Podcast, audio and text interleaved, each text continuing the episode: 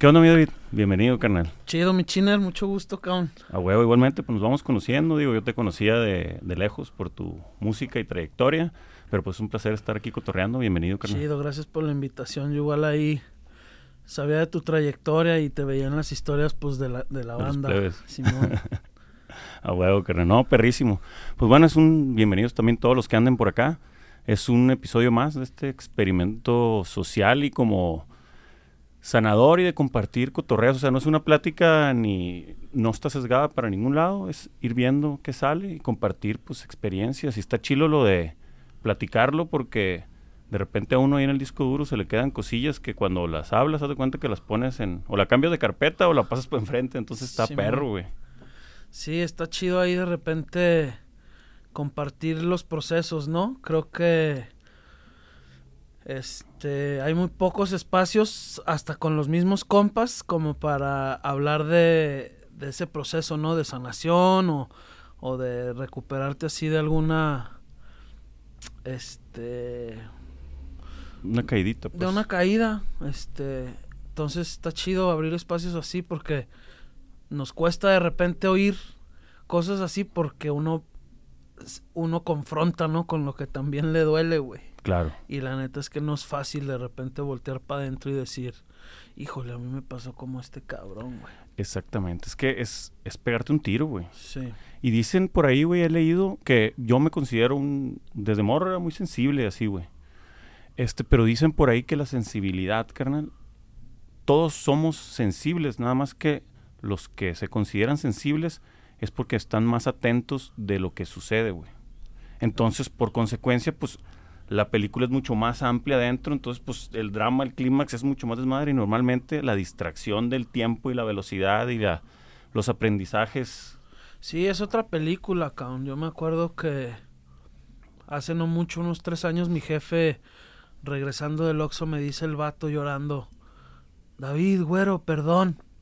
Y yo, pues, ¿de qué, güey? Nomás compramos...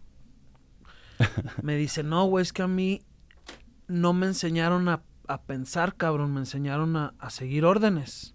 Órale. Y creo que somos una de las primeras, este, como generaciones en, en general, porque obviamente siempre ha habido gente como con esta conciencia más despierta o con esta sensibilidad, güey. Entonces me dice a mí, me dice, me sobrepasabas desde morro, güey. Y yo me acuerdo que llegaba y le decía, oye, ¿qué pedo con Dios, güey? Porque yo nací en esta casa y el morro de la calle nació en la alcantarilla, güey. Le decía, está Dios con una tómbola acá. Juanito, Ahí le vas va. para allá. Y pues mi jefe se quedaba bien sacado de onda y, y desde cosas así como muy reflexivas mías, también como pues el desmadre que traía, ¿no? Claro. Entonces sí creo que vemos quienes sentimos el mundo muchísimo más cabrón y, y es como ir a ver una película, cada quien le, Sí. le entiende diferente, ¿no? Sí. Sabes que eso está interesante, fíjate. Yo tengo un recuerdo de, de morrillo, güey. Pues era bien acá, yo no te digo insensible. Tenía la bronca que me hice pipí hasta bien grande, güey. Pero machín, güey. O sea, tenía como 22. Ah.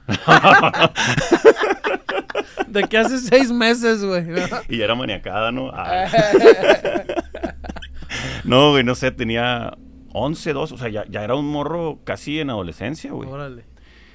Y hablo- lo, lo- lo relato porque hablo un poquito de esta sensibilidad. Pues yo era acá y pues yo creo que también parte de ese rollo me hacía pipí, pues me daban miedos, me daban cosas. Y un día yo me iba a los veranos a Monterrey, güey, de ahí era mi familia. Ok. Y llegaba con mis abuelos. Mi abuelo era un vato bien perro. Caso es que todo el verano, güey, mi abuela ocultaba a mi abuelo que yo me hacía pipí. Yo pues me levantaba bien apenado acá y al rato llegaba y la cama estaba limpiecita y todo. Nunca conversé nada con nadie, güey. Ok. Pero fueron pasando los días, güey. Y yo me iba a chambear en la mañana con mi abuelo, güey. Y un día llega el vato y me dice, oye, Alex, Alex me decía, eh, supe que, pues, es- no te estás parando al baño en las noches y nomás, ¿qué te pasó? Yo bien apenado. Pero el vato conversando como adultos. Y yo, no, pues es que, no sé, acá. Me dice, pero ¿qué es lo que te hace no ir? Pues no me, no, no me quiero levantar en la noche. ¿Por qué? No, pues porque pues, está oscuro. Y, y el vato, ¿y qué tiene que estar oscuro? No, pues me puede salir un fantasma, le dije. Y pues era de películas que veía, ya es que te tripeas de morros. Sí. Y el vato me dice, neta, son los fantasmas. Y el vato me dice, está muy bien sentir miedo y que lo detectes, me dice.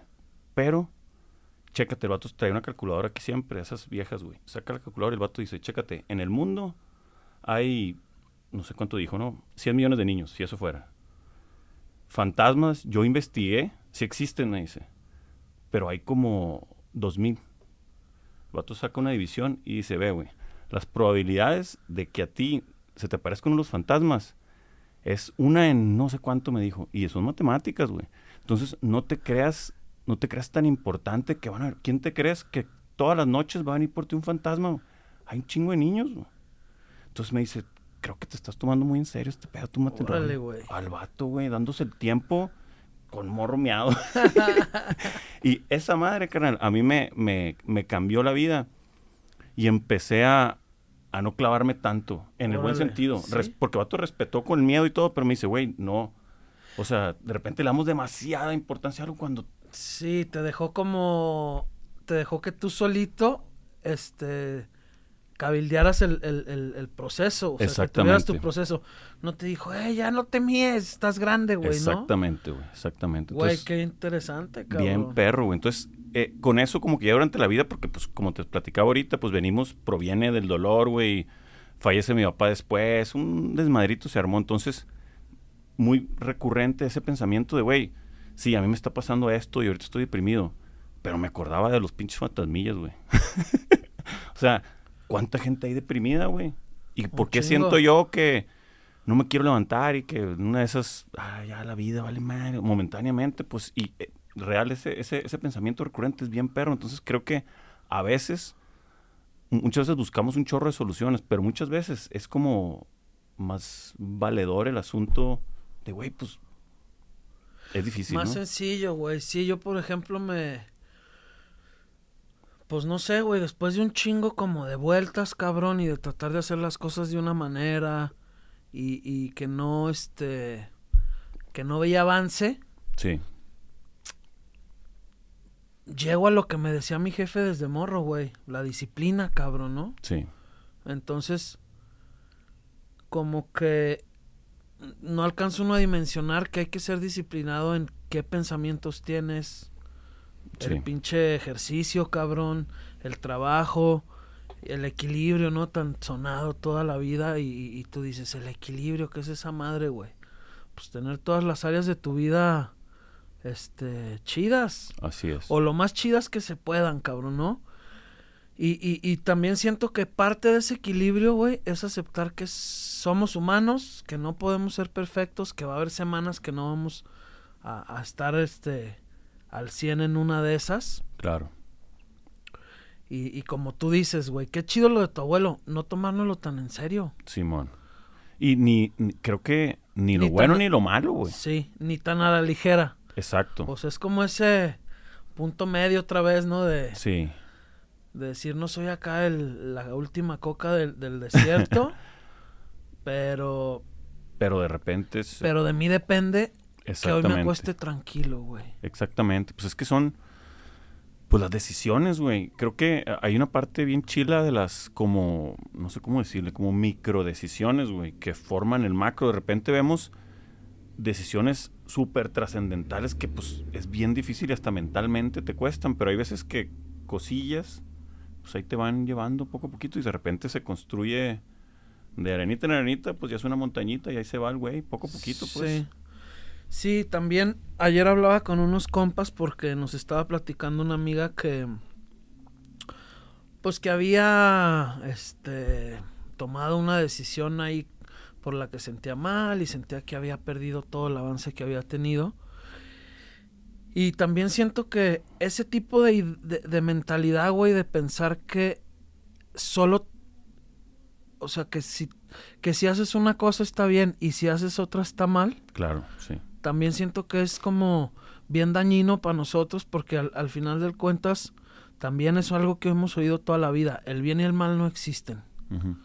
Es un constructo este social, ¿no? Este Sí. meramente como este ¿cómo le dicen, güey? Pues no sé, pero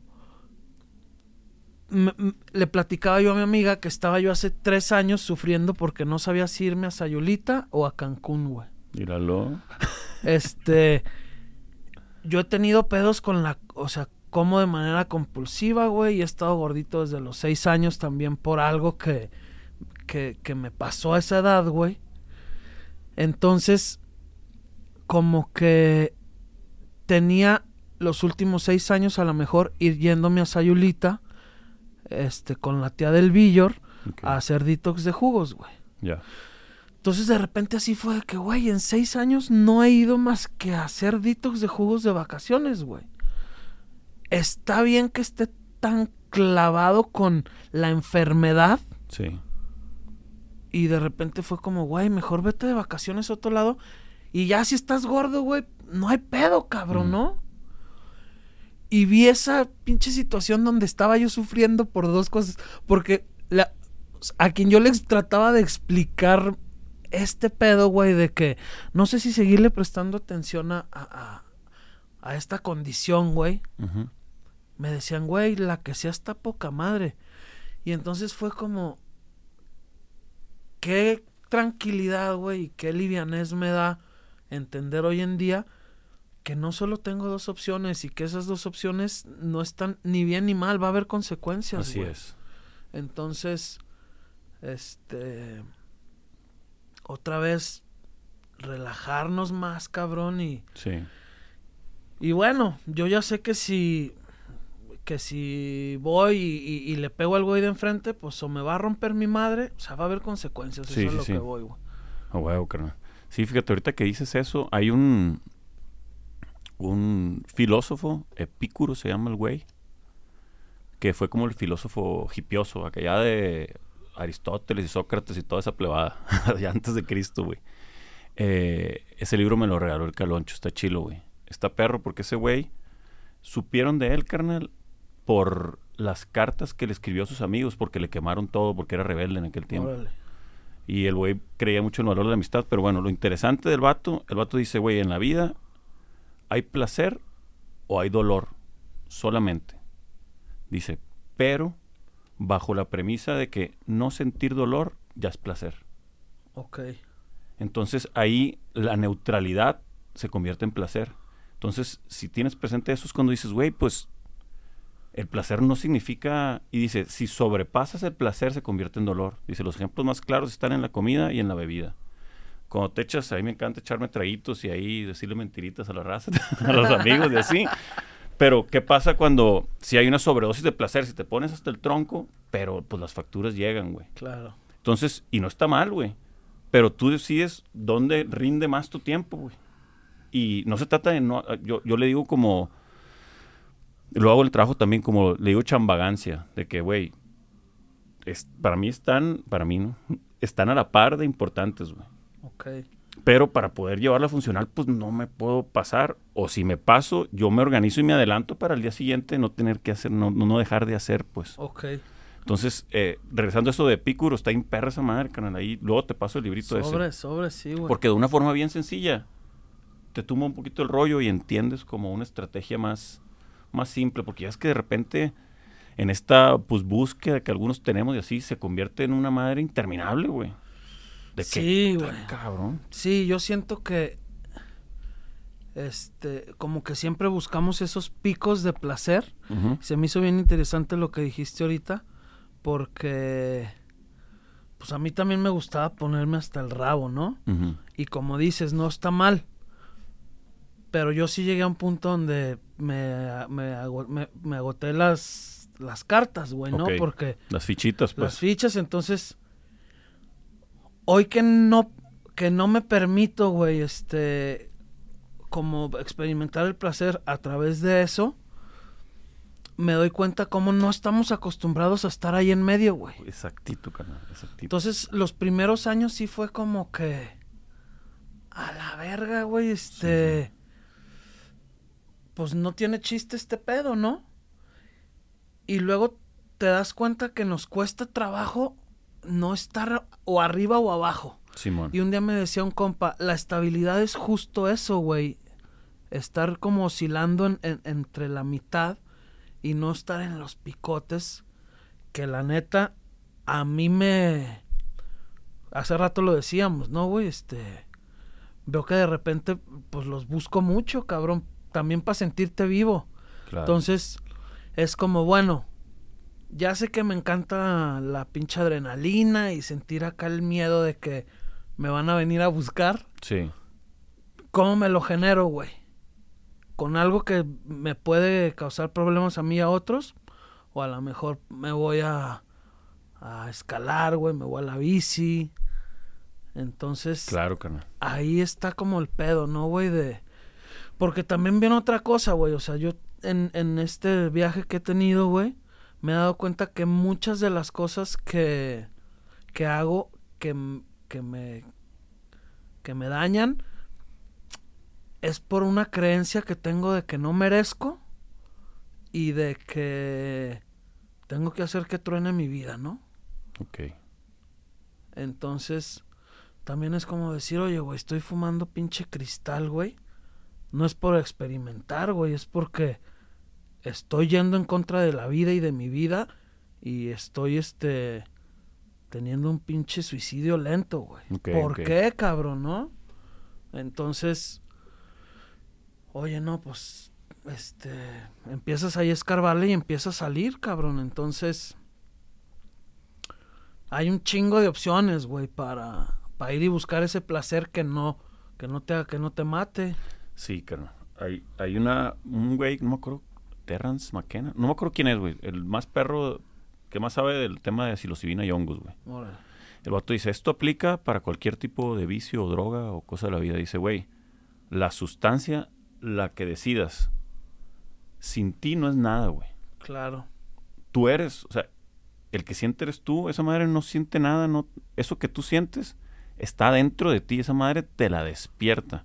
Entonces el vato dice mucho, no idealices a esa madre, es un facilitador si tú lo quieres, pero pues además de que es artificial, le asignas todo el valor y porque te olvidas de ti, güey, tú eres ese tripsote o ese loquerón que nos ponemos o todo eso, es- acá está dentro de la máquina, Sí. salió el güey nomás. Sí. Entonces está chilo como este tema nuevo, güey, del, ¿cómo le dicen los gringos? Como lo del hielo y todo ese rollo, el get high with your own supply. Simón. Esa madre está bien perra. Vi por ahí, en, en lo que estuve haciendo research, que las pegas al hielo, ¿no? Sí, tengo como tres años dándole, güey. Y, y es justo como a raíz de descubrir eso, güey, que yo mucho tiempo busqué como o esta persona o esta terapia o esta este ceremonia o una medicina, una pastilla que Sí. me que me cambiara, ¿no? O sea, como siempre idea- idealizando ese momento de que el día que aprenda esto, güey, ya voy a estar chido. Sí. Y creo que es lo e- es lo que ocurre con, con los este con las plantas de poder, ¿no? Que, Sí. que tú vas y tienes una experiencia bien chingona y dices, ya superé a esta morra, güey. y al otro día, güey, te das cuenta que no la superaste, Así cabrón, es. ¿no?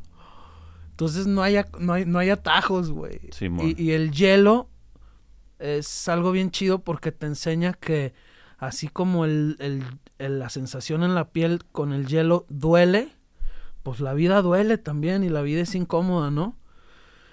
Entonces, este, pues sí, Esa cada... madre está bien perra, güey. Yo le pego muy también. perra, güey. Pues hay que armarlos. Hay que armarlos, canal. Bien perro, güey. ¿Sabes Sí. que tengo yo una, una marca de unos suplementos, unos nootrópicos? Ok. que igual lo, lo saqué por, o sea, por necesidad propia, empecé a ver que andaba bien acá y vi y dije, no, últimamente a lo mejor es ya idealista de viejo mío, que hago puras cosas que yo ya comprobé que me han jalado para mi vida, güey. Ok.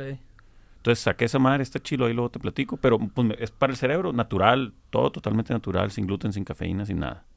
Este, entonces me puse a, ver mucho cómo funciona este pedo, pinche maquinona, esta está bien acá, güey. Y no, no, o sea, lo que sabemos es allá de biología de tercero de primaria, el libro de la SEP, loco. A huevo. Entonces, esa madre de los hielos, güey, está bien interesante. Aparte que tiene un rollo medio holístico acá, el tema de la, como tú dices, el placer o los beneficios que tiene provienen de la carencia. O sea, se- además de que peroxiginas antes y haces las respiraciones, güey, lo que sucede es que las, el frío contrae, pues. Entonces las arterias, güey, se aprietan, es como la manguera cuando la aprietas y que sale el chorro más duro, güey. Sí. Entonces es un, haz de cuenta que te da servicio en tu sistema, güey. Entonces el cerebro se alimenta de oxígeno, güey, y el oxígeno al cerebro llega por medio de la sangre.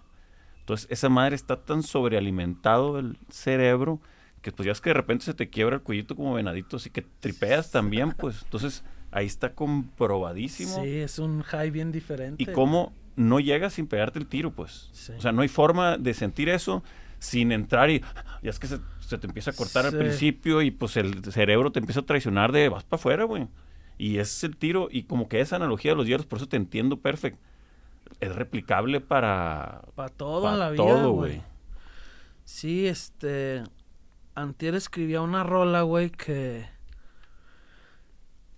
Habla como del amor, ¿no? De, de cómo. Dice, amor, solo tú me haces suspirar, pero también solo tú me haces sufrir, cabrón. Sí.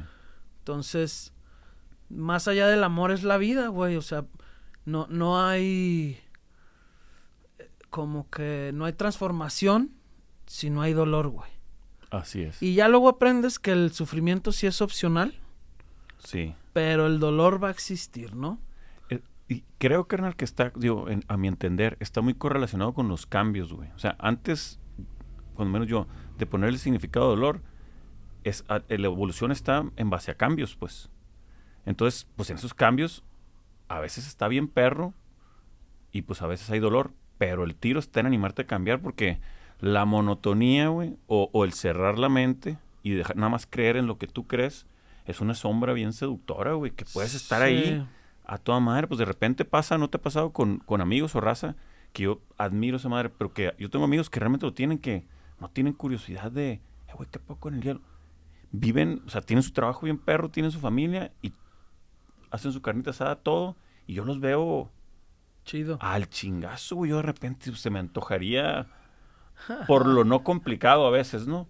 Pero sé que como Sí. soy, si me meto, tipo, no, no, yo trueno, pues, porque me encanta andar como explorando, güey. Sí, yo creo que cada quien tenemos nuestro tiempo y también sabemos quiénes somos más inquietos que, que otros. Y Sí. no sé, por lo que veo no tienes familia, güey. Sí, no tengo. Entonces, como que eso sí te habla de que la búsqueda que podemos tener nosotros, que, que somos más un poquito, pues, menos estructurados o menos eh, como buscando como esa esa vida que nos dijeron que debemos de tener en la primaria, ¿no? Sí. Este, siento que a lo mejor nosotros experimentamos toda esta o confrontamos con todas estas estructuras que nos han dado y nos enfrentamos a esta búsqueda de, de- de encontrar qué somos y la chingada en una edad más temprana que un güey que tiene hijos. Claro. O sea, yo veo que, por ejemplo, mi papá está teniendo ese pedo a sus 70 años, güey. Órale. Este.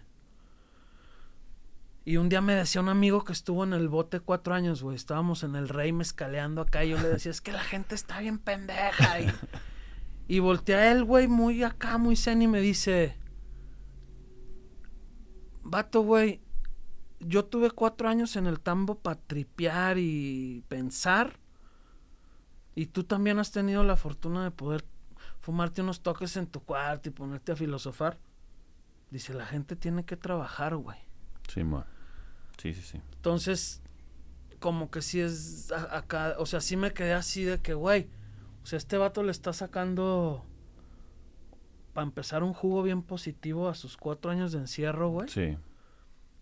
Y la neta es que sí es cierto. Y cada quien, o sea, cada quien va a enfrentar ese momento de, de, de decir, este, güey, tal pinche dolor traía yo porque me pasó esto, porque tal, eh, me apendejé y desperdicié mi vida buscando el varo y lo importante era mi familia, no sé, güey Sí, sí, sí, sí. poniendo ejemplos, ¿no? Pero.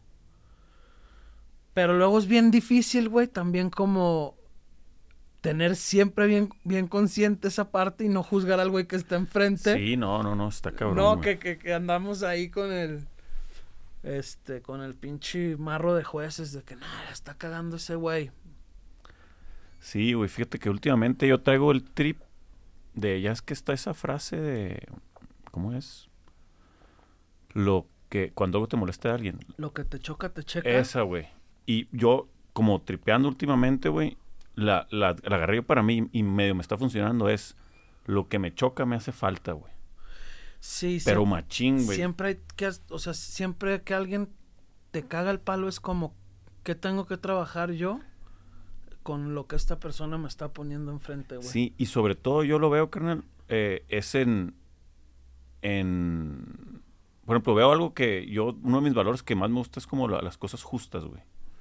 Que es un, ya luego me puse a investigar y es un rollo también de morro acá, pero bien y mal.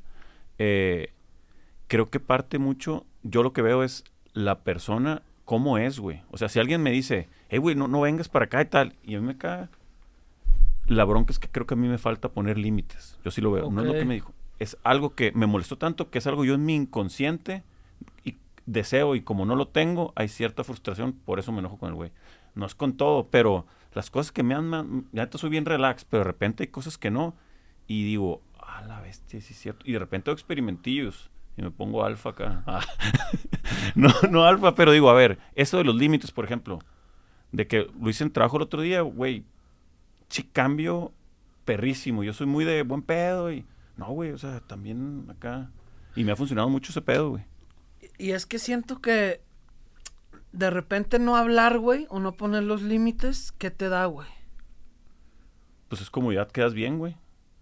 Una es quedar Pero para bien, ti es una chinga, güey, pues estás reprimido. pero ahí te va, ahí te va otra tangente por ahí. Yo, por ejemplo, este, no sé, en, en, en situaciones con amigos o en la chamba, me doy cuenta que de repente no hablar las cosas, güey, y no poner esos límites, me deja a mí en un lugar de víctima, Claro. como para irle y decir a los demás, güey, este vato se pasó de verga. güey". Simón, totalmente, güey. Entonces, digo, estás siendo juez desde la victimez. Y, y justo ayer hablaba con otro compa de que yo, David, necesito aprender a poner límites, pero de una manera no desde la víctima, no desde, Sí, no sí, desde sí. decir pobre de mí, sino para que tú consigas lo que quieras y yo consiga lo que yo quiera, Claro. güey. Porque la neta es que en esta vida nadie va ahí buscando o sea, como decía tu abuelo, güey. O sea, la probabilidad de que ese güey te haya chingado porque te quería chingar es nula, güey. Simón. Te chingó desde sus carencias. Desde su perspectiva totalmente, sí, sí, sí. No porque te quisiera chingar. Entonces, para, para mí fue bien bonito darme cuenta de esta posición desde la que muchas veces digo, este güey me hizo algo malo, porque me di cuenta que también esa, lo que me da, lo que me da hablar con los demás de ese tipo de cosas, es bien adictivo, güey. Sí. O sea, llegar a mi güey. casa con mi papá y decir, güey, en la banda este hijo de la chingada, no sé qué. Y me decía mi papá, David, ¿cuántos años tienen repitiendo la misma historia? Diez. ¿Por qué te sigue afectando igual, güey? Simón. Porque te late, güey. Te late Es ser una la víctima, sombrita bien perra, güey. Sabes que en eso de víctima, a mí me pasó algo, eh, pues, no sé si la palabra se ha curado. Y la enfermedad de mi papá duró como cuatro años en total, dos bien intensos, y pues era pues dedicado a ese pedo, güey. Entonces, realmente estaba dedicado a ese pedo, y pues te digo, se me fue el varo, energías, eh, hasta descuidé mi físico, güey, mi, mis relaciones personales, etcétera. Y ya, pues fallece el güey, todo chido, fue un vato perrísimo, ta, ta, ta. Y me empieza a pasar que a los meses después, carnal, ya, ya, no era víctima, o sea, se me había muerto mi papá, pero yo no tenía la excusa de, no, güey, es que ando corto de lana porque le ando metiendo lana a la enfermedad de mi papá, o no voy a salir porque ando triste, o, o, "Ey, o que se compadezcan de mí, la compasión es bien peligrosa, güey. Sí.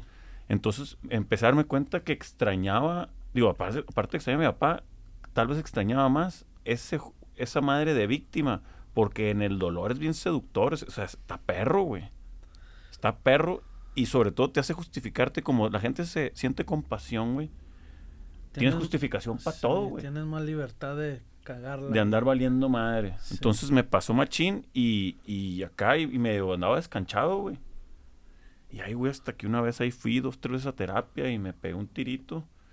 Y empecé a, me aventé acá unos perdones, según yo. A mí me sirve mucho cuando hablo, güey, me, no sé, yo soy fan de comunicar, güey. Y, y de escuchar, o sea, creo que tanto hablar como escuchar son igual de relevantes. Entonces me pasó eso con el tema del, del dolor, pero pues ya, acá. Y me pasa, carnal, que cuando pasó lo de mi papá, güey, mi puerta al dolorcito, pero es un dolor bien sabroso, que es medio droguita, güey. Cuando fallece mi jefe, leo yo acá un, unas palabras ahí en mi iglesia, no hubo, lo incineraron y hubo acá. 15 minutos antes escribí una madre como para que la raza que no lo conoció tanto lo conociera. Bien breve, güey. Lo leí, casi me desmayo la bestia. Todo bien. Pero de repente, güey, como Fumato hizo un trabajo tan chilo, carnal, no lo extraño tanto. Que digo, este güey... Aquí sigue. Aquí sigue y hizo un trabajo tan fino con mi jefa, con toda la plebada, que digo, no mames, o sea, yo creo Eh, que es parte de... A mí me pasó algo muy cagado, muy similar, güey. Yo con mi mamá tuve una relación muy violenta toda mi vida. Y mi figura femenina chida fue mi abuela, la mamá de mi papá. Ella me enseñó a cantar, ella me, me enseñó a escribir, güey. Que te escribió una rolita, ¿no? Por ahí vi. Me escribió una rola mi abuela. Nos escribió una rola a todos los nietos, güey. Neta. Pero esa historia está bien chida porque dice mi papá que llegó a recogerla para llevarla al hospital, güey. Entonces se sube mi abuela al carro y le dice, ¿cómo es el bebé? Y ya mi papá, no, pues así, así asado. Y mientras le platicaba, dice que agarró una caja de cerillos de las viejas Simón. y que empezó a escribir ahí la rola, güey. Y es una rola bien, bien bonita, güey. Entonces, mi abuela era una de esas conectadas con la vida y el universo, güey, a pesar de como de su historia y de dónde venía, como que ella siempre como que le dio la vuelta y decidió ver las cosas buenas y ser positiva, Qué ¿no? perro. Este, y, y está bien loco, güey, porque sus hermanos, bien guapos, bien altos, güey, acá. Y, y, y, pues se sentían feos, se sentían Mm. desafortunados, güey. Y, y, y, y entonces es ahí donde dices, güey, todo es cuestión de la perspectiva, güey. Totalmente. Y, y, y fíjate, por ejemplo, el papá de mi abuela lo casaron con la que era la, la, la, la que les... La sirvienta, por así decirlo. Ya. No me gustan esos términos, pero como que eran, eran una familia de, de varo, güey. Y, y, y dicen que, que, que mi bisabuelo, pues como que era... no era tan brillante como los hermanos. Entonces que dijeron, este güey está bien pendejo, cásalo con la hija de la sirvienta. Y está bien loco, güey, voltear a ver cómo ese designio que le, sí. que le pusieron a él, güey, lo marcó a él, marcó a sus hijos y todavía nos viene marcando a nosotros, ¿no? Este, pero bueno, me desvié porque también eso es importante, ¿no? Sí. Como ver de dónde vienes, güey. Claro. Como para entender tus miedos, cabrón. Oye, ¿por qué soy tan inseguro, güey? Pues a lo mejor no es.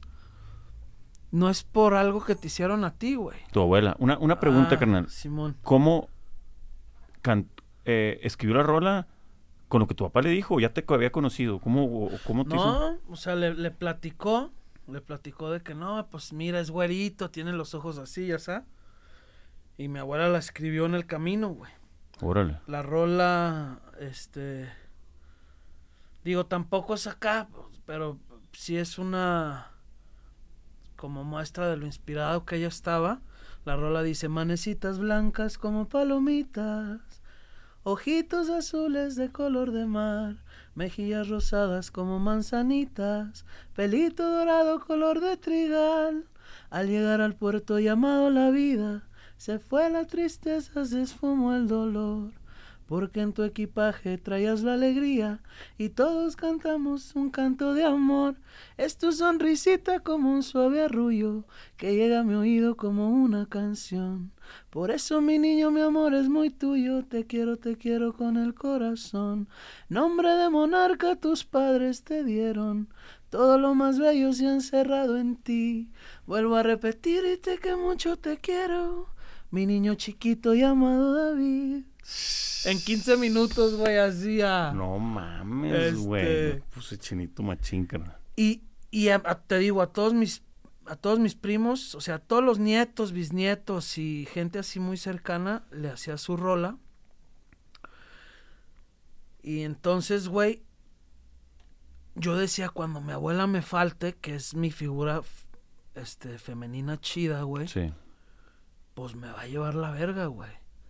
No la he extrañado más que como dos veces, güey, en 10 años. Ah, pues eso es ah, parecido a lo que me pasó con mi papá, güey. Porque la siento dentro de mí, güey. o Simón. sea, y un día oí a un cabrón decir que la reencarnación son tus hijos, son tus nietos. O sea, esta idea como de que tu misma alma, güey, nace en otro tiempo y tal. Dice, sí, pero también la reencarnación es más directa, güey. Simón. O sea, toda tu esencia, un pedacito tuyo, queda en la gente que afectaste directamente, ¿no? Entonces se me ha hecho, se me, hizo- se me hace bien chido eso, güey, que no extraño a mi abuela porque sé que yo soy ella, cabrón, ¿no? Es que, sí, güey. No, y, y, y hacen su chamba, no quedó ni un pendiente, pues. También. Entonces, ahí se quedan, eso está perrísimo. Sí, a mí me pasó algo similar, carnal. Entonces, por ella entras. Tu gusto musical fue por ella, güey. Sí, desde, es- era bien chida, te digo que era una mujer muy positiva. Entonces, todos los domingos llegábamos a desayunar menudo porque hacían menudo ahí afuera de su casa en la Tusanía. Ajá. Y ya que acababan, órale, vénganse, los voy a grabar. Y sacaba de esas caseteras, güey. Simón. Este. Entonces, ¿quién quiere cantar una? Y pues nos enseñaba todas sus canciones, o si queríamos cantar otra. Y a quien no cantaba lo ponía a contar chistes, o lo ponía a contar un cuento. Pero pues se divertía chido con nosotros, güey. Claro, güey. Sí. No, pues haber sido un manjar de morro. O sea, porque te. Te hacía que te floreciera más tu niñez, tu curiosidad, Sí. todos esos valores que con los con el tiempo se van, carnal. Sí, güey. Sí, la neta, mis abuelos fueron, este, pues dos personas muy chidas, güey. Qué perro, güey, qué perro. Entonces, por ahí adquiriste el, el- el gusto por la música. Simón. ¿Y cómo te fuiste metiendo, man? Ya más adelantito. Eh, pues yo siempre, siempre, siempre, ahí te va, güey. Este, a los ocho años hubo un- en la escuela hacían un concurso del Día de de las Madres y el que ganaba cantaba el mero día del Día de las Madres. Entonces yo gané con una canción justamente de mi abuela y y ya, güey, pues ahí voy a ahí vamos en la combi que tenía mi mamá en ese entonces y dos cuadras antes de la escuela dice hay que ensayar la canción porque se le puede olvidar a David. Órale. Y se me olvidó, güey. O sea, cuando, cuando dijo eso mi mamá, como que algo en mi cabeza hizo cortocircuito y fue como que, güey, se me puede olvidar. Y se me olvidó.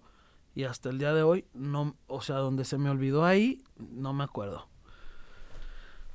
Entonces me subo al escenario, güey, no puedo cantar, pero me acuerdo haber sentido tan chingón que dije, esto me quiero dedicar, güey. Órale.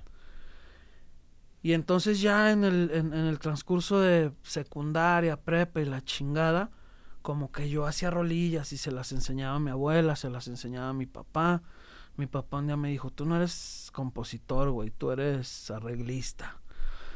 Y yo, ¿cómo que arreglista, hijo de tu puta madre? No, güey. Este, y, y también, eso que me dijo mi papá fue uno de los grandes motores Claro, carnal. para así convertirme en compositor, güey. Pero entonces, este, un día fui a ver a Manu Chao, de morrito, güey, 14 años ahí en la concha acústica. Y también ese día dije, Este dije, un día es- voy a estar allá arriba como este güey, ¿no? Y, y así ha sido como que a mí de repente me han encontrado chillando con una rola. Y, y como, por, por ejemplo, con la de Así fue de Juan Gabriel, me encontraron no, no, no, no. machín, güey. Me encuentran chillando un día este, los Porter. ¿Qué pedo, güey? Les digo, me, me dicen, como andas dolido por una morra o qué? Les digo, no, güey. No sé si un día voy a poder escribir una pinche rola tan pasada de verga, güey. Sí, claro. Entonces a mí la música me, me, me, me impacta desde otro lado, no tanto en la historia que me están contando, sino ¿qué pedo con los cabrones que cuentan esas historias, güey? Sí. ¿no? Este. Entonces, así como que fui. Fui escribiendo, me fui puliendo, güey. Y. Pues yo me acuerdo que. Eh, por ahí del 2008, 2009, el Caloncho me decía, güey, conocí a Caloncho, tal. Te invito a que me abras mi concierto en una pizzería, güey, ¿no? Sobres. Y ahí empezamos como a, a medio hacer como este, pues cotorreo de, de ciertas personas que tocábamos, la Ok. chingada, se empezó a hacer ahí como amistad, conexiones, y ya luego conocí a los Porter y pues, este... Ahí te brincaste, pero brinqué en el para- 2013 fue, 13, ¿no? Simón. Qué chingón, carnal. Oye, ¿cómo fue? Digo, hablando un poquito de esto de temitas de adversidades, ¿cómo fue el, el tiro moralmente cuando pues entras a suplir a alguien muy, muy característico de la banda, güey?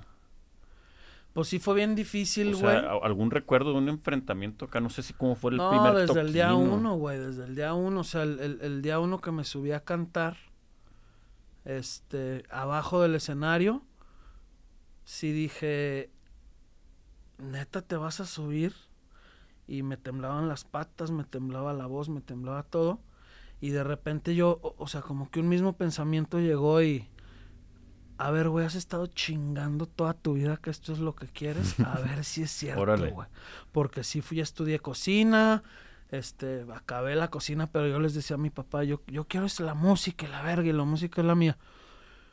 Entonces, a ver si es cierto, cabrón. Órale. Entonces ya me subo al escenario y, y bien loco porque pues ese día había mucha gente disfrutando y mucha gente mentando la madre que yo no era Juanzón, ¿no? Ah, claro.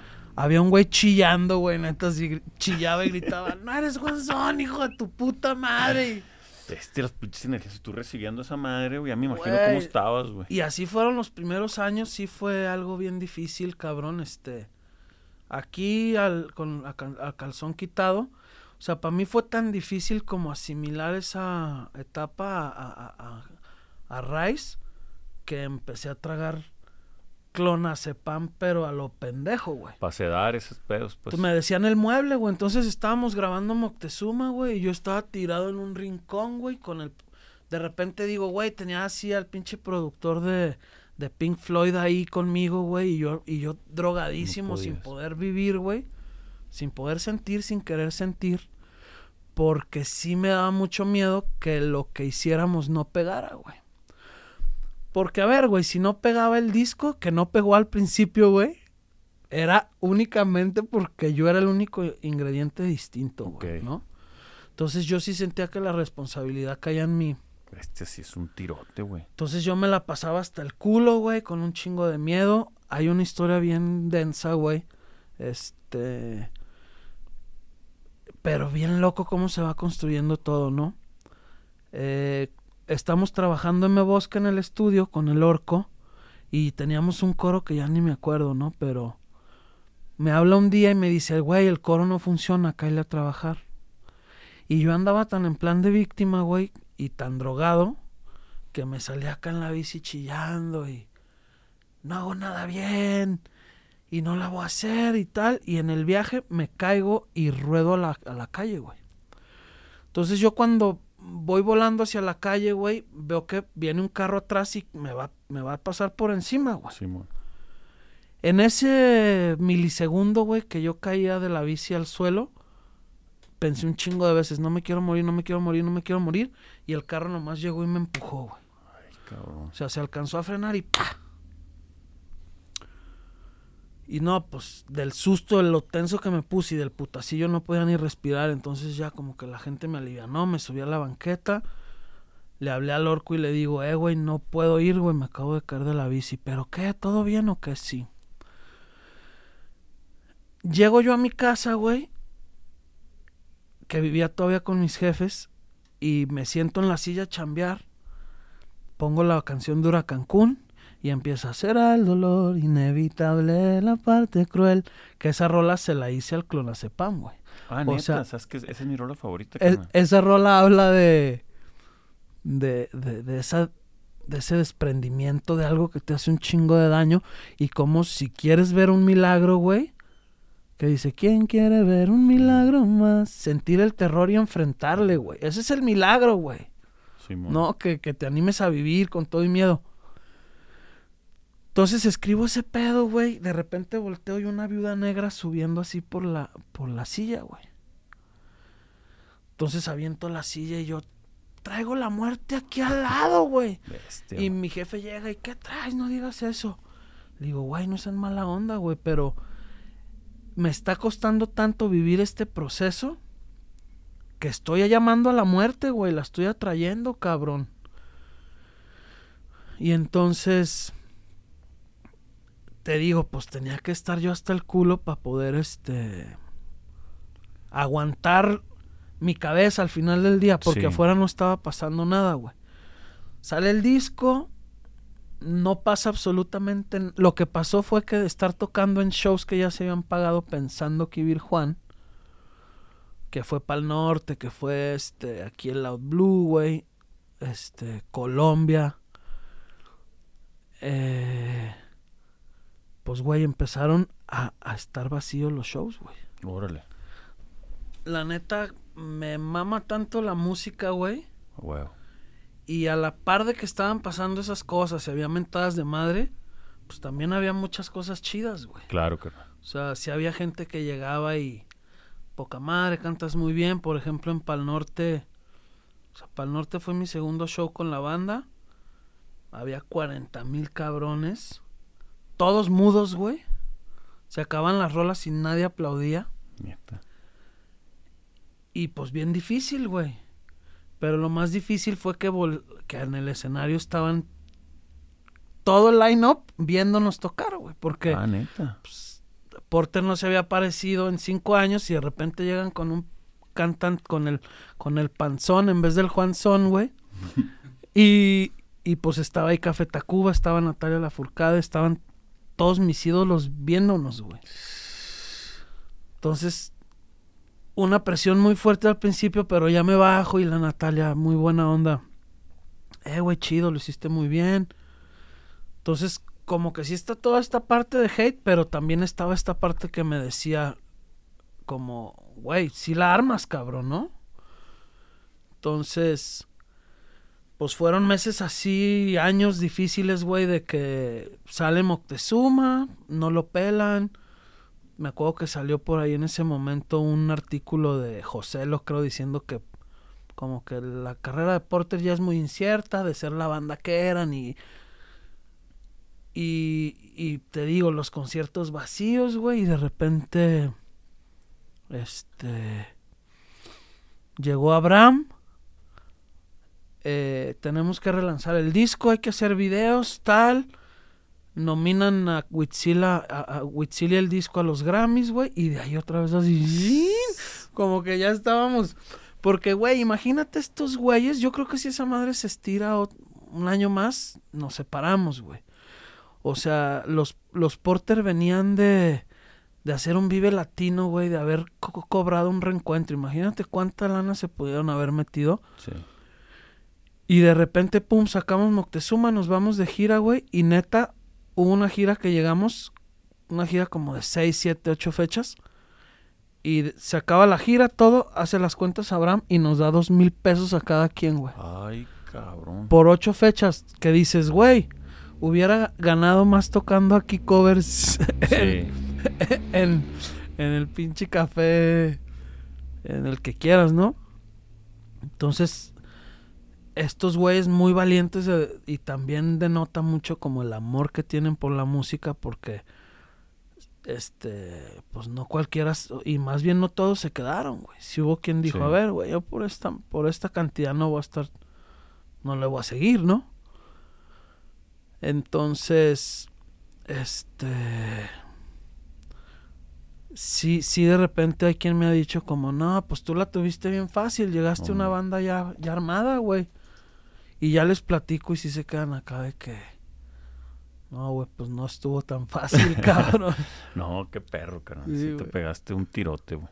Oye, carnal, y referente al el mood, a mí me gusta un chorro, ¿no? El mood este, pues de los últimos tres discos principalmente, que es como un, yo lo denomino pues, como medio chamánico, mexicano, electrónico, acá. Tú, antes de llegar a Porter, ¿ya er, esas vibras eran en tus prácticas más o menos o te fuiste a adaptar a, es, a esa como ecosistema que manejan ellos? No, sí, yo creo que este algo traía de eso a mí eh, pues siempre lo místico me ha gustado un chingo la música como densa no este y, yo creo que ahí sí amalgamamos muy cabrón eh, y, y también o sea también parte de nosotros y parte de que tuvimos suerte güey Moctezuma y todo el viaje de la mexicanidad y así fue un golpe de suerte y como un tema y una bandera que se nos fue poniendo así como enfrente, güey. Lo primero que llegó fue el nombre, ¿no? Moctezuma y todos, qué perro que así se llame Moctezuma, Simón. Y a las dos semanas llega Bacter y me dice, preocupado, me dice, David, no podemos hacer un disco que se llame Moctezuma que no hable de México.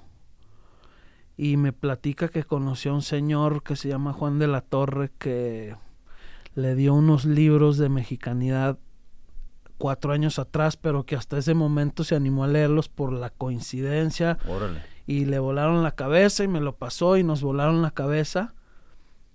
Y, y entonces el Bacter y yo sí fue como que, güey, esto está bien pasado de verga, por aquí es. Este. Y está loco, güey, porque de repente dices, ah, qué chingón. Y, güey, te das cuenta cómo ese, esa conceptualización fue un vergazazo, güey. Pero pasado de lanza, güey. Y luego tienes que hacer otro disco, güey. Y no llega, cabrón, ¿no? Y, creo que ahí empiezas a decir, ah, no fuimos nosotros, güey. Mm. O sea, porque no llegó ni el segundo disco ni el tercero, güey. Entonces, sí es como que, güey, fuimos muy afortunados de ahí encontrárnoslo. Y ahorita la gente nos dice mucho como, hagan un Moctezuma 2. Mm. Y dices, pues sí, güey, sería lo más chido para todos, güey, pero también, o sea, eh, sería un tirote hacer un disco de esa misma calidad, güey. Sí.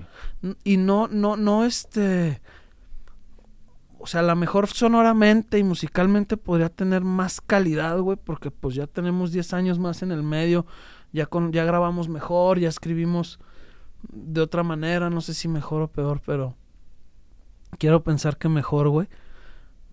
Pero luego no importa qué tanto le eches ganas, güey. O sea, el momento de ese disco fue ahí y por un chingo de razones tuvo el, el, eco que tuvo.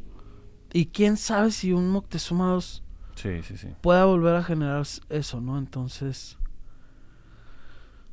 pues a ver qué chingados hacemos para el siguiente disco. Está chilo, Pues este último, de la historia sin fin, la neta, digo, cuando menos el planteamiento que percibo es como un, como un repasón, ¿no? A lo hecho. Sí. Sonoramente y como también, como también decir, güey, o sea, la historia de Porter no se va a acabar, güey. Exacto, el seguir, sí, sí. Totalmente, güey. Este, no dejemos que se acabe, ¿no? Es Exacto. Qué perro, cara. Un, un camarada que el Kurt es cantante, es de Culiacán el güey. Le tocó grabar su esos güeyes que a, mí me llama la atención, lo conozco desde morro y el vato manifestó cosas y le pasa. El vato desde morro se especializaba en tocar covers de Sting, güey. Ok. Y acaba de grabar hace dos años con Sting una rola, güey. Con Sting. Ahí con la disquera, ahí me platicó todo un rollo, güey. El caso es que el vato, pues fue a conocer Sting, güey. Qué loco. Así, güey. Y que dice el vato, y acá en LA, y todo, toda la parafernalia que conlleva, güey. Y que hay que sale el vato, dice que energéticamente un güey, ya es que ese güey es todo zen y yogi, todo bien acá. Y que llega, y ya platicando con él, que le da un abrazo, buena onda, no sé qué. Y ya platican qué cosas bien perras. El vato agarra, siempre toca con la guitarra, una guitarrita vieja que siempre trae, y la agarra y se la da. De que, o sea, dale, como juega con mi juguete favorito, de cuenta. Es el vato que viene alucinado, no sé qué, que fue breve, dice 20, 25 minutos, y que al final le dice, el, dice él que últimamente le toca, ha tenido sus éxitos ahí, que le toca conocer a gente, compositores, estos bien chidos, que le pide consejos, y que le pidió consejo a Sting. y que el Sting le dijo nada más, always be a student. Ok. Y creo que conecta con eso que dices de, güey, pues si tú decides estar aprendiendo todo el tiempo, es interminable porque el conocimiento y las experiencias Sí, nunca- ahí están. Si uno cierra la puerta, güey, pues ahí, ahí termina. Igual, otra cosa que me decía mi abuelo, me decía, güey, le gustaba jugar baraja. Este, y decía, tú no pierdes, me lo hacía como analogía de vida el güey. Tú no pierdes hasta que te paras de la mesa, güey. Puedes ir menos 5 pesos, menos 8 mil pesos, pero si no te has parado, sigues en el juego, güey. Ok. En el momento en el que te paras y te vas, ahí Ya valiste perdiste. madre. Entonces, si estás, yo- él me decía mucho, es un vicio, no vayas a jugar tu hijo de leche". Pero era, es pues, es para todo, güey. O sea, si estás algo, haciendo algo por convicción propia y que le tienes tanta fe, eh, creo yo, güey, que el- pues la justicia de, de- de esta existencia existe, güey, cuando se hacen las cosas en la frecuencia del amor, pues. Entonces, Sí. es, es seguirle, de repente están los chingazos, pero es, güey, es que si a mí me hace sentido, y ahí, ahí creo que hay veces que se quita y se convierte en una cosa un poquito, pues, egoísta, se pudiera ver, darle y no pararse porque esa madre regresa. A mí ese tema siempre me, me genera así como muchos cuestionamientos, güey. Porque... O sea, yo, yo he sido el cabrón que va y les dice a los morros, si lo quieres, ve por ello, güey. Y créetela y dale y chingale y haz las cosas bien y va a pasar. Y de repente, pues volteo y veo cabrones que no cantan, güey, que, que a lo mejor tenían otra, otro llamado en la vida. Terqueando y que no pasa y que no pasa y que no pasa. Y de repente sí se me hace como... Se me hace difícil como ponerme a... a a tratar como de decir, no pasa por esto, ¿no, güey? Claro, sí, no, no. no. o, o si pasa por esto. Entonces, a mí lo que a mí lo que sí me ha pasado, güey, es que voy desbloqueando cosas conforme voy como o, o entendiendo los mensajes, güey. O sea, por ejemplo, me acuerdo que cuando me invitaron a cantar a Porter dije, yo no sé qué verga, pero voy a ensayar todos los días a las 9 de la mañana, güey. Claro. O sea, ahorita no tengo chamba, no tengo para pagarme la renta, quiero vivir de la música, voy a activar esta energía, ¿no? Y me puse a ensayar diario a las 9 de la mañana. Y siento que esa energía, ese regar esa plantita de la música hizo que se abriera la oportunidad con la banda. Carnal. Este. Pero de repente también siento que me es muy difícil a mí como medir ese tipo de cosas, ¿no? Porque también vivimos en un pinche... eh, En una desigualdad, ¿no? Hace rato que hablabas de la justicia, güey. Vivimos en un, en un sistema bien injusto, cabrón. Simón. Entonces, yo oigo muchos artistas, eh, pues ya de nombres muy grandes, decir, si tú crees en eso, dale, ve por ello, güey. Y yo sí digo, güey, yo ya no me arriesgo como a, Mm. a, a, hacer, a, a- pensar que eso es una realidad para todos, güey. Sí, sí, sí. Me gustaría tripearlo más. Tampoco digo que no se pueda, pero me gustaría. A lo mejor no se puede, güey, pero sí entender más ese rollo, ¿no? Sí, totalmente. Porque a mí me ha pasado, Chiner. Un día llegué a cantar a, a- a Pomona, en California, y de repente volteé a ver el escenario y dije, güey, este escenario, este escenario yo ya lo había soñado despierto, güey. O sea, ya ves que cuando quieres algo, Sí, lo te a empiezas tú a hacer acá. chaquetas mentales y sí, un día voy a cantar. Vi el escenario y dije, güey, esta madre ya la había yo s- creado en mi mente hace un chingo de años, güey. Entonces, sí existe, sí existe ese pedo, güey, pero pues también, este, siento que no es una regla, güey, que, Sí, sí. que en todos los casos funcione igual. Es que sí, güey, creo, sí, totalmente. O sea, son muchas variables, pero creo que parte bien importante, carnal. Muchas veces no es lo que es, sino por qué es.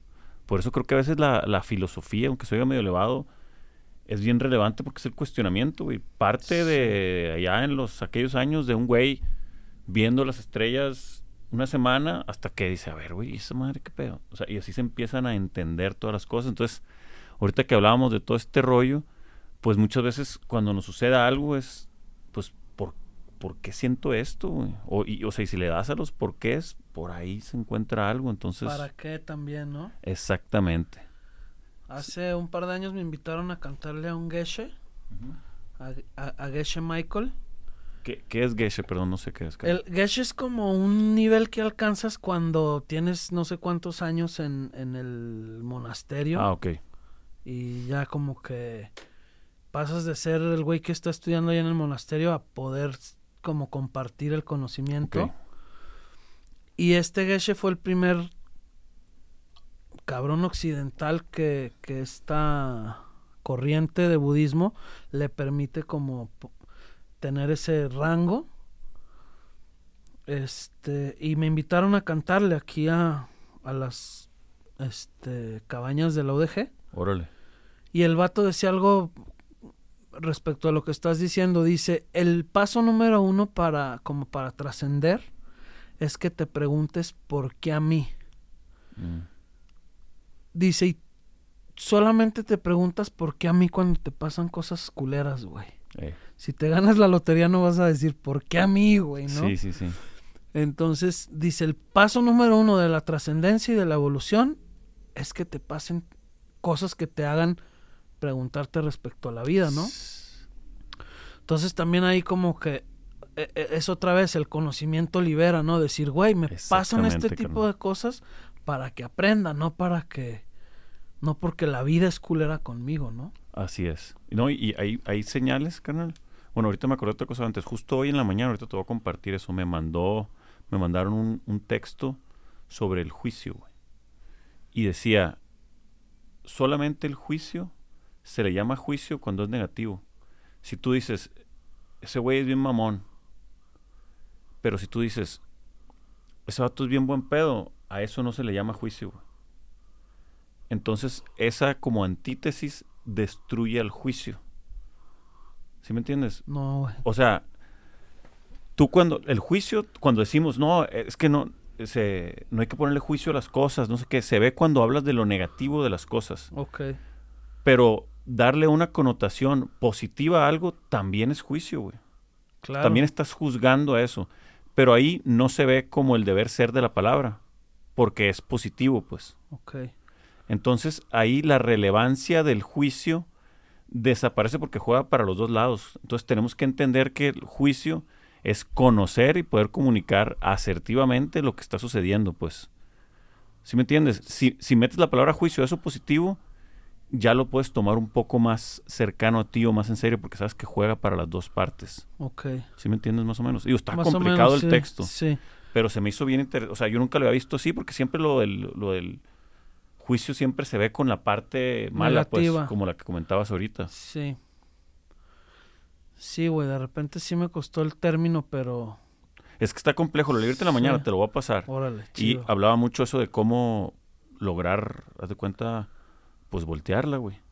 Este, y ahorita que decías lo del conocimiento, libera, etcétera. Eso está bien interesante frente a la comunicación, güey. Cómo nos puede ayudar un chorro. El- la señal está tan sencilla como yo, yo así la veo. De repente en cosas bien prácticas me gusta ver. Lo más fácil de que alguien, alguien sana es cuando va al doctor, güey. Ya. ¿Qué hizo ese doctor para poderte sanar? Chingo de información, güey. Y también, pero si tú llegas como paciente y te le paras y de que, a ver, adivina qué traigo. No. El vato no va a poder curarte, güey. Sí, no. Entonces ahí la comunicación, güey, por más sabiduría que haya de un lado, si de la otra parte no hay una comunicación o un canal energético, no va a funcionar, güey. Sí. Y, y siento que también bien importante con uno mismo en este pedo de la sanación es Exacto, la honestidad, cabrón. exacto. Porque luego a mí me fue bien difícil darme verdaderamente cuenta de quién soy y cómo actúo. Me acuerdo que un día llegué de la ticla, güey, acá este, pues bien fumado y bien este bien relajado de la playa, ¿no? Y en ese momento vivía en un departamentito y estaban justo mis jefes de, de, de vacaciones, habían venido todos y pues Tenía dos cuartos, un baño y había un chingo de gente ahí, ¿no? Entonces llego yo con unas tortillotas recién hechas de la ticla, este, y nada, les traje tortillas. Según yo, bien buena vibra, ¿no? Sí. Mi carnalillo se había metido a bañar y había usado mi desodorante, güey. Le puse un cague al morro. Y de repente volteó y vio a mi hermana que traía el fleco bien mal cortado. Y le digo, ¿quién te cortó el fleco? Mi tía Ana. Y yo, uh, te lo dejó bien culero, ¿no? Y mi hermana se encendió y me empezó a gritar, güey. De tu boca solo sale mierda, cabrón. Y mejor si no Oh. vas a hablar cosas chidas, mejor cállate el hocico, ¿no? Y se fue. Entonces ya yo con mis tortillas recién hechas de la ticla, güey. En mi, en mi en mi percepción, le digo a mi mamá, ¿qué trae esta vieja loca? Pues si yo vengo bien tranquilo. Y me dice, ni vienes tranquilo, ni eres tranquilo, güey. Me dice, la neta, si eres muy negativo, güey. Y sí, casi todo el tiempo hablas para criticar lo, lo de los demás y para juzgar a los demás. Y me dolió un chingo, güey. Pues me imagino que. Me dolió un chingo ver que sí no soy ese hippie fumamota que van a venir a salvar los mayas, güey. Sí. Este. dije, no, güey, la neta sí. O sea, no me conozco, güey. Y como el ego eh, tiene como este mecanismo de defensa, güey, que, Sí. que te hace distorsionar la, la realidad y verte de otra manera para que no contactes y no mejores. El otro día oí, oí algo bien interesante que que decía justo eso del ego, ¿no? Cómo se protege, güey. Este, y entonces es una protección a- a- hacia algo que le hicieron y por eso no quiere el cambio. No es como que el, el ego sea este monstruo que muchas veces hemos imaginado. Más bien es como un mecanismo de defensa. Me gustaría haberlo escuchado mejor para poderlo explicar mejor. Pero, pero entonces darme cuenta, o sea, creo que la honestidad con uno mismo de decir, a ver, güey, sí ya me está haciendo... me- ya, ya me está haciendo daño, güey, desayunar birria todos los días y comer hamburguesas, cenar hamburguesas diario, güey. La neta, le tengo que bajar y le tengo que subir al ejercicio tal. Sí. Luego es bien difícil tener esa honestidad con uno, güey. Y, o sea, como que... Si no, si no se da ese paso, güey, de decir, a ver, lo que necesito hoy es esto, es bien difícil que haya una sanación real, güey. Claro, pues parte del el, el- el primer cliente de uno es uno mismo, pues. claro, güey. Sí, eso Sí. está perro, güey. Sí, el otro día le, me invitaron a dar una platiquilla ahí a unos morros, grabados de prepa eran. Y al final hacen, hicieron como preguntas. Y un morro, después de haber dado toda la plática, y me dice el vato, oye, ¿pero qué es? Venimos a pasarla bien. Y yo, ay, güey, o sea, había hablado una hora. No venimos de muchas cosas, pero pues ya había quedado muy claro, ejemplos y todo. Y, o sea, me quedé tripeando. Y ahí me salió y se me hizo chilo que fue, cuando menos para mí, ¿no? Venimos a pasarla bien es como ser un buen receptor de americano para la vida. Ok. O sea, los problemas no van a parar. Y el buen receptor no es al que el coreback le tira el pase y le cae aquí. El buen receptor es el que le caen aquí Y, y, torea todo. y brinca una y la agarra con el dedo chiquito y después le pone un chingazo y se da una marometa se para y se va, güey. Entonces, la idea de venimos y cuando menos lo que quiero yo en la vida es, esa, es estar listo para los putazos. Los putazos no van a parar. Entre, mejor parado te agarre, menos te vas a caer. Entonces, ¿de qué se trata? Pues, güey, emocionalmente tratar de estar un poquito mejor, hacer el menor daño posible, güey. Físicamente, te- el pinche cuerpo es nuestro Templo. móvil, nuestro templo. Hay que tratarlo como debe ser, güey. Consumir desde... O sea, Sí. entre mejor esté todo, velo como que te conviene porque no te van a tumbar. Y al morro arre. Y luego yo también cuando terminé, quedé, vaya madre. Pues, como que nunca lo había. Y se me hizo muy gráfico y bien chilo, güey. Sí, de repente salen así, te sale, se inspira uno, ¿no? Y Sí, sí, sí. arre, qué chido hablé, cabrón. Y está lo chilo igual, cuestionamiento. El morro, ya, ya hablé hablado una hora y me volvió a cuestionar, ¿pero qué es? Y no le podía contestar lo mismo. Entonces ahí es donde hablábamos de los cambios, evolución, tal. De repente sale y sale, güey. Sí, está perrísimo, carnal. Pues muy bien, mi David. Yo creo que con esto terminamos. Nos aventamos pasadito de una hora. Chido, mi La china. plática. Ojalá que nos echemos otro próximamente. Con que el es- Richie. que con el sube. Richie. Aquí a Filosofar, canal. Pues felicidades por, por lo que haces, la verdad lo admiro, no te lo estoy diciendo Chido, de la boca para afuera, sino internamente. Y pues, indirectamente, carnal, tú le regalas, tú y tu banda, le regalan momentos bien felices a la raza, güey. O sea, esa madre, lo que uno que está a la otra parte y en algún momento antes tú de estar ahí arriba del escenario, lo que cuando una banda chila cantaba tu canción, eso como funciona el cerebro, que se te eriza la piel, esos regalos, güey, es- son invaluables, güey. Que tú seas parte de ese pedo está perrísimo, carnal. Y- Sí, es una bendición, la neta, este. Justo eso, ¿no? Poder ahí sacar de su cotidianidad a la gente, güey. y- Exactamente. Y, que se olviden de esos pedos, que se la vayan a pasar bien independientemente de los putazos que vienen ahí, que tiene la vida, ¿no? Simón. A mí se me hizo muy chido, güey, que ahorita que te conocí, me explicaste, venimos a pasarla bien. Y, y, y en el, o sea, y, y justo me estabas platicando lo de tu jefe, ¿no? Simón. Entonces, se me hizo muy chido, güey, como, o sea, venimos a pasarla bien independientemente de todo, cabrón, hasta de Exacto. la muerte, ¿no? Que puede llegar a ser, este, lo, lo más crudo o lo más feo en la vida. Y, y sí, creo que es eso, ¿no? Como relajarse y tomarse las cosas en serio, pero no tanto, güey.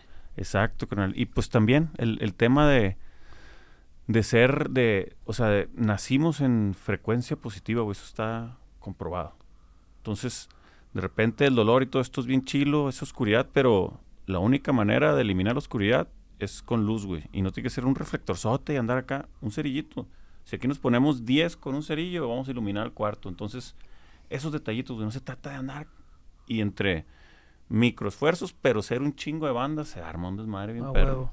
Sí. Eso es, canal, de verdad. Muchas gracias. Chido, sé que van al Palacio de los Deportes, está en disco. Perrísimo, canal. Nos quedamos pendientes para la próxima. Y te agradezco. Y acuérdate, canal, qué bonito lo de tu abuela, güey. Lo llevas dentro, pero machín, güey. Me conmoví bien, perro. Ella sin conocerte, supo y están conectados, güey. Entonces, eso de la alegría, dejar todo, ahí está, carnal. Traes el poder interno, machín. A huevo. Neta, neta, neta. chido, chido. ya está, carnal. Gracias, güey. Buena onda, cabrón. Chingón. Gracias, carnal.